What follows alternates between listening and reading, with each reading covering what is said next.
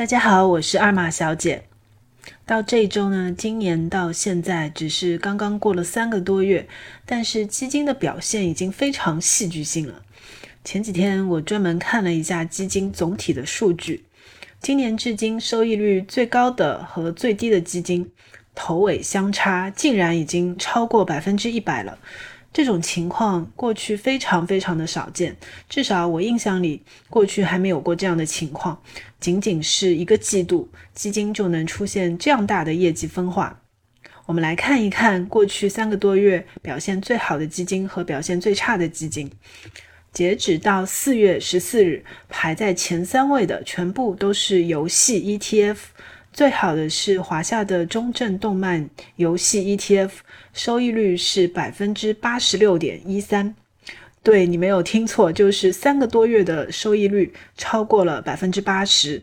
另外呢，两只游戏 ETF 收益率差别也是不大的，分别是华泰基金和国泰基金旗下的，收益率分别是百分之八十四点零九和百分之八十三点七。其实我在三周前有一期声音专门讲了为什么游戏在过去两个月时间里表现的这么好。当时呢，还有一位网友评论说：“你涨了这么多才说，其实在这期声音之后，它又涨了百分之二十五到百分之三十左右，确实是让人很意外的。”虽然这个类别的基金表现这么好，但是其实真正赚到钱的投资者应该是非常非常少的。传媒游戏这个赛道。其实跌了很多年，受冷落很久了，所以现在游戏传媒类的基金规模都是非常非常小的。比如说，现在成立时间比较早、规模比较大的，应该就是华夏基金旗下的这支游戏动漫 ETF。这个 ETF 呢，成立的时间也不过是两年，基金规模截止到四月十三日是三十四亿，其实是不大的。但是呢，在一个月之前，它的规模还只有八亿多，大部分是在过去一个月里面买进来的。这已经是市场上规模最大的游戏指数基金了，所以可以看到，在里面能吃到肉的投资者可以说是凤毛麟角。再次说明市场上风水轮流转的规律。我在去年末的时候讲到过，投资基金的一个策略叫做买一个不被爱的冷门基金，也是一样的道理。当然，对很多投资者来说，去买冷门的产品也不是那么容易的事，你也需要有很多的专业基础的知识，并不是每一个冷门都是好的。所以，投资要赚到钱，确实不是容易的事情。游戏 ETF 这类基金的波动也是非常大，所以没有足够的专业素养是非常不建议去追高的。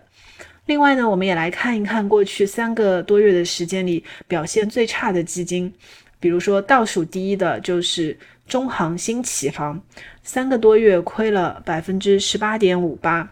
上银新能源亏损百分之十八左右，还有比如广发先进制造这支，它亏了百分之十六点零五。至于为什么亏那么多呢？从之前的持仓的数据来看，可能原因也是各不相同的。有一些可能是重仓了新能源、消费这两个领域，今年表现都不太好。其实从另外一个角度来看，今年这样的极度的分化。基金好的业绩能够跑到百分之八十多，业绩差的能亏到百分之十八左右，这其实是很难成为常态的。我个人觉得这种情况主要的原因还是经济复苏刚刚开始，现在经济数据看起来还是比较弱的。那么资本市场大家就更愿意去炒作一些有想象空间的东西。同时呢，又不是和宏观经济联系非常紧密的方向，这种情况是可以理解的。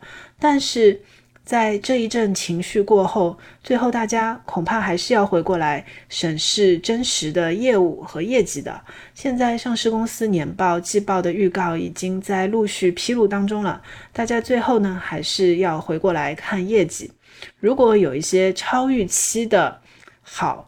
或者经济的复苏，大家能够从数据当中感知出来。那么后面呢，其他行业其实也会有更进一步的市场表现。总体来说，我们还是要非常密切的来关注基础市场的变化方向。对基金投资，今年其实还是可以乐观一点的。以上就是今天的分享。新来的网友呢，可以关注我，点赞、评论、转发支持哦，谢谢大家。